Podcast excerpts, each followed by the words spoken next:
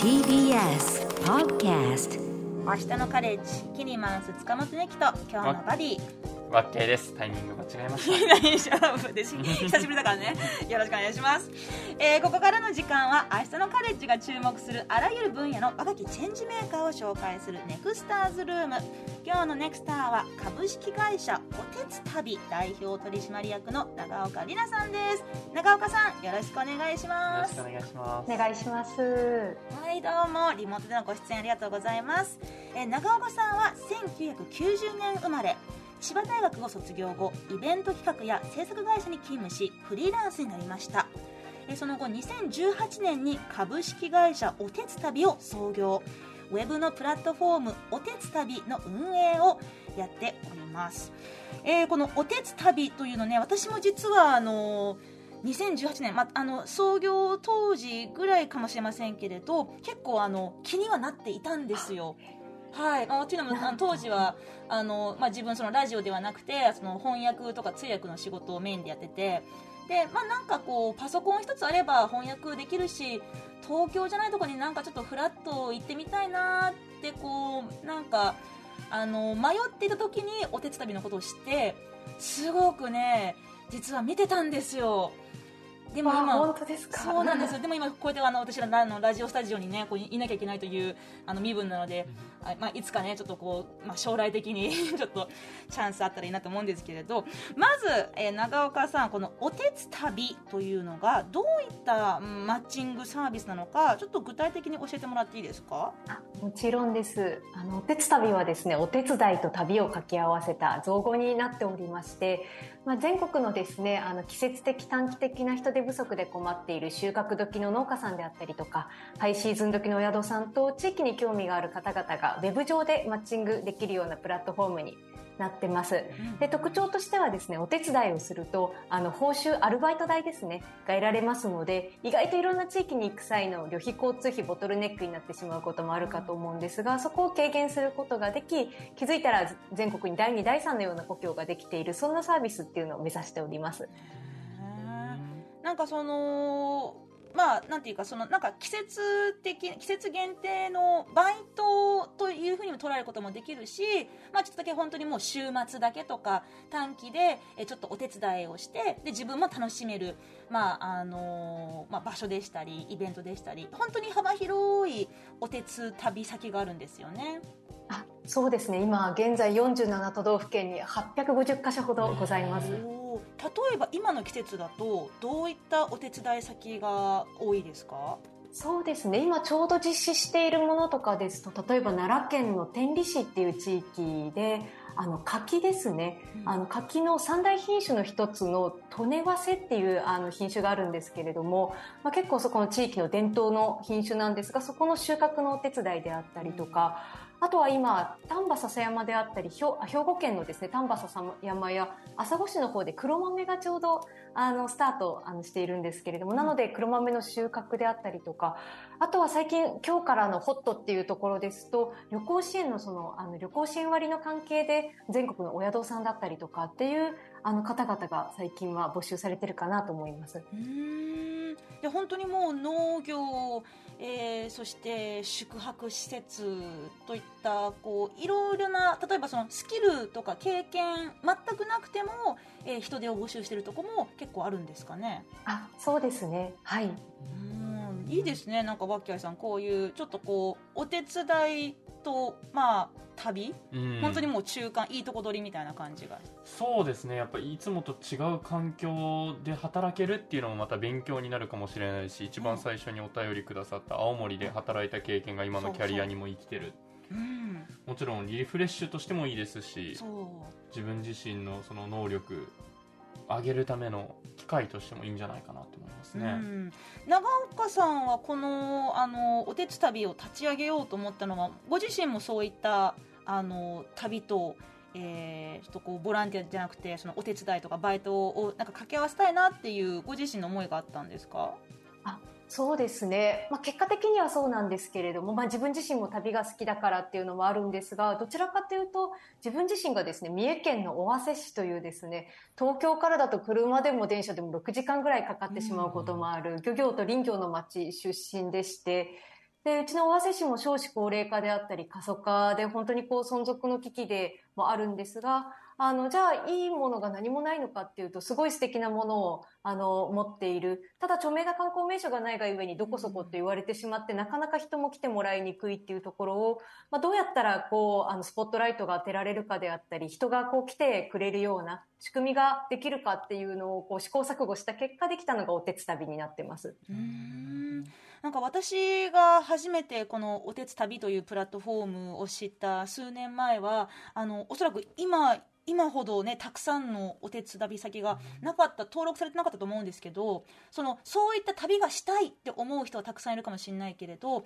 あのそういった人を受け入れたい来てほしいっていうところのそのまあ、マッチングというかどちらも登録しなきゃいけないじゃないですか,、はい、なんかそういったところでこうサービスが起動になるまで、えー、苦労したことってありましたか？そうですね。たくさんありましたね。あの2018年から創業してから1年半ぐらいは全部一人でやっていたんですけれども受け入れ先の拡大からこうマッチングのところも含めてですね。でも一番大変だったのがやっぱりこう新しいサービスがゆえにですね、こう一つ目のもう事例をどうこう積み重ねていくかっていうことが大事だと思うんですけど、まあ、地域の方からするとそんなこう旅感覚で来られても困っちゃうわであったりとか、長岡さんの思いにはすごい共感するけれども、まあ、ちょっと夢物語じゃないのだったりとかっていうのを言っていただくことも多く、本当にこう、お手つ旅人手不足解消が前提なので、解消、今、あの、お手つ旅、ちょっと可愛いネームではあるんですけれども、も人手不足解消できるんですが、ちょっと最初の事例がない時になかなかこうイメージができなかったりとか、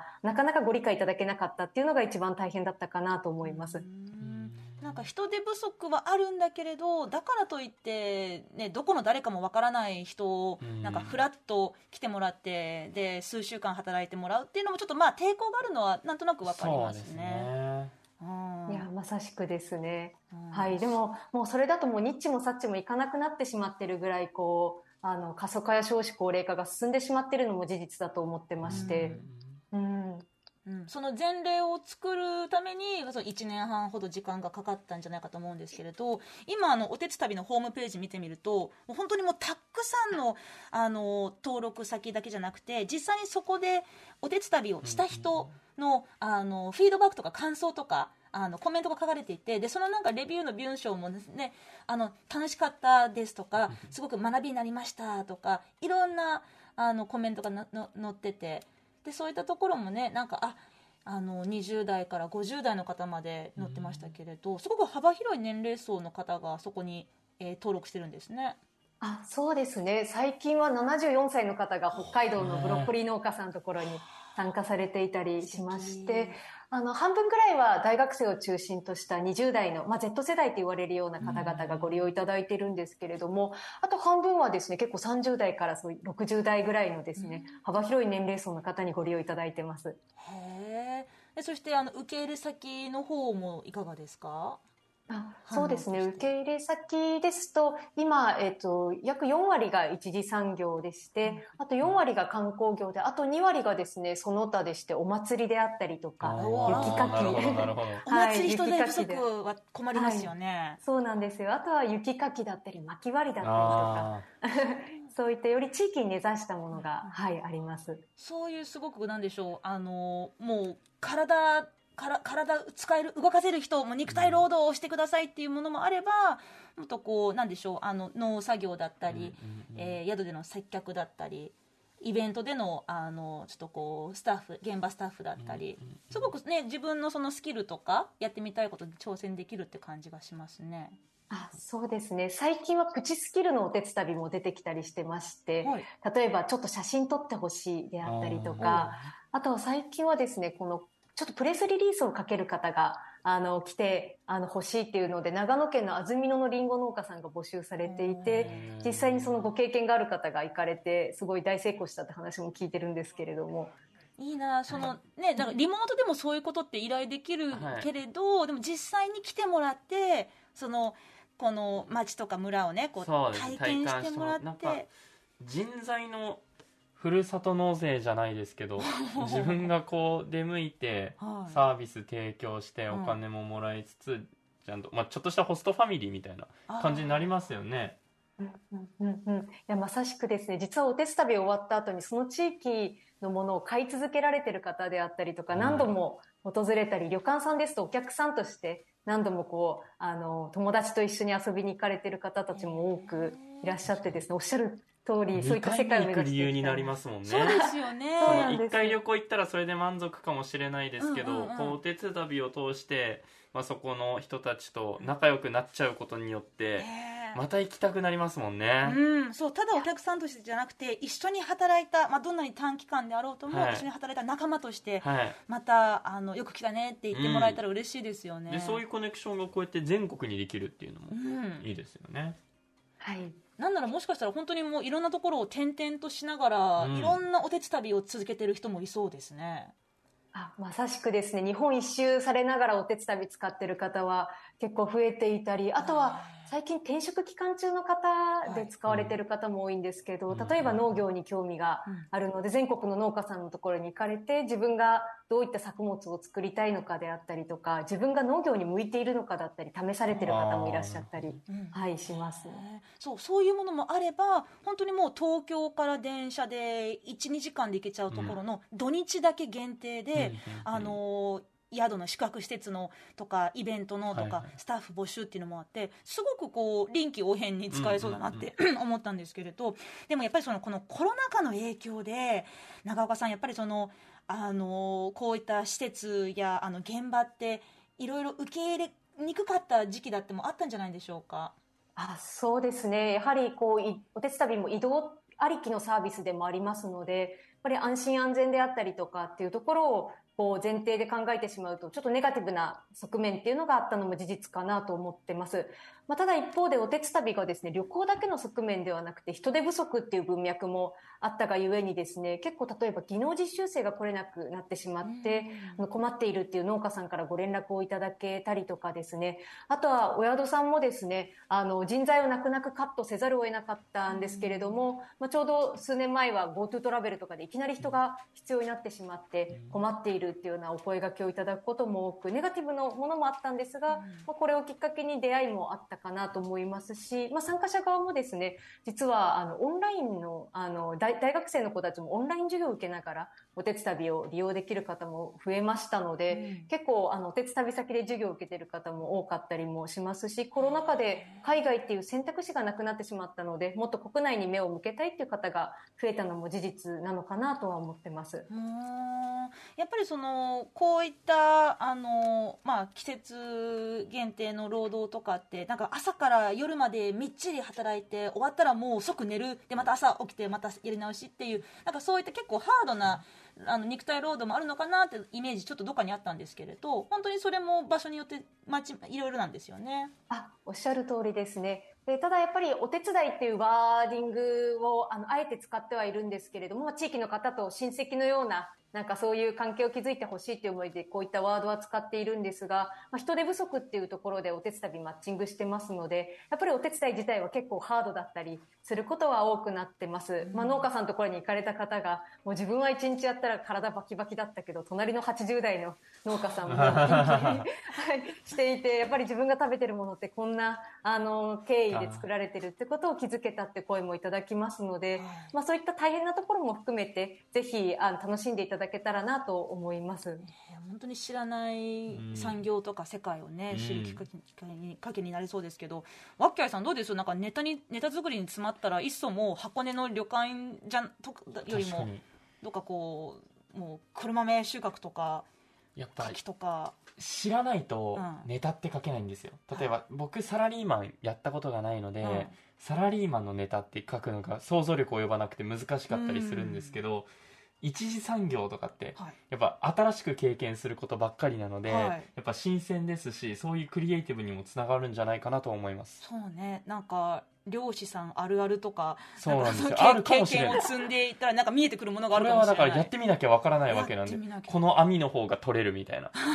なんとかっていう魚かかりがちみたいな、うんなホテルのベルボーイあるあるとかあるねあるかもしれないですもんね。なんかそういういろんな、あのーまあ、発見とかね、はい。ヒントがありそうですけれど、まあ、こうやって、あのー少しずつね、まあ、その旅行の、まあ、移動の自由がこうどんどん規制緩和されていって、まあ、自由に行き来しやすくなってきている今だからこそ長岡さんがこのおてつ旅を通して、えー目指していきたいものっていうのは今どんなものでしょうか？あそうですね。あの目指したいこととしては、まあ、著名な観光名所に行くのも絶対楽しいと思ってますし私も大好きなんですけれども、まあ、どこそこって言われちゃう地域にもあの行くのも面白いっていうことをぜひなんかあの発信していきたいなと思ってまして、うん。なので例えばあの、まあ、夏休み旅行に行くおてつ旅に行くっていうような形でですね最近友達同士でご利用いただいていたりご夫婦で参加、はい、されてたりすることも多いんです。あと親子ですね。大学生の娘さんと一緒に参加されてる方とかもいらっしゃいますのでそういった形でですねぜひどこそこって言われちゃう地域にも当たり前にこう人が訪れてその地域のことを好きになって帰ってくれる方が増えていただけたら嬉しいなと思ってますし、まあ、これから日本全体としても人が減っていく事実っていうのはもうあのさ避けられないあの部分でもあると思ってますので、まあ、そういった中でそこの地域には住んでないんですけれども時々手伝いに労働力として手伝いに来てくれたりとかあとはその後は農家さんのものを買われてたりとか今度は観光という形でこう経済を回してくれるようなそういった一人が何役にもなりながら地域が支え合っていくなんか未来が目指せないのかなと、まあ、自分の出身地が存続してほしいって思いも含めてなんですけれども、うんっていう世界を目指したいなと思ってます。いやーいいですね。私もなんかちょっとうずうずしてきました。嬉しいです。ねまあ、でも本当にあの今回私あの的にもあの発見だったのが、はいはい。あなんかその数週間とか数ヶ月とかね、い。なんか季節丸ごとじゃなくて本当にもう1日2日でもお手伝いができるところがあるんだっていうのはちょっとねあの、まあ、週末の、えーまあ、リフレッシュも兼ねてね、そういうことできたらいいなと思いますが、えーぜひねあのこの話を聞いて、えーお手伝い旅に来てほしいという方、えーもしくは旅に行きたいお手伝いしたいという方ぜひ、えーひらがなでおてつ旅えーこれチェックしてみてください。ウェブに全部ね情報載っておりますからはい、えここまでの時間は株式会社おてつ旅代表取締役の長岡里奈さんにお話伺いました長岡さんお話どうもありがとうございましたこちらこそです。ありがとうございました。